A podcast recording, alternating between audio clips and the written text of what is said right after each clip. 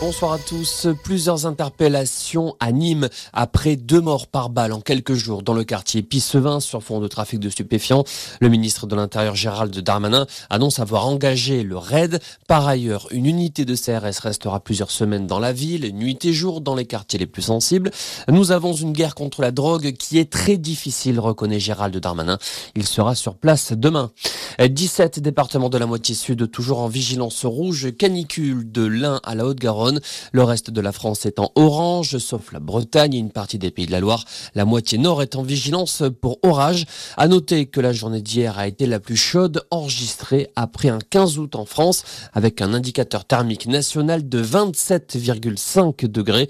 Cet indicateur représente une moyenne quotidienne de la température relevée dans 30 stations météo. Les centrales à charbon autorisées à fonctionner plus longtemps en France.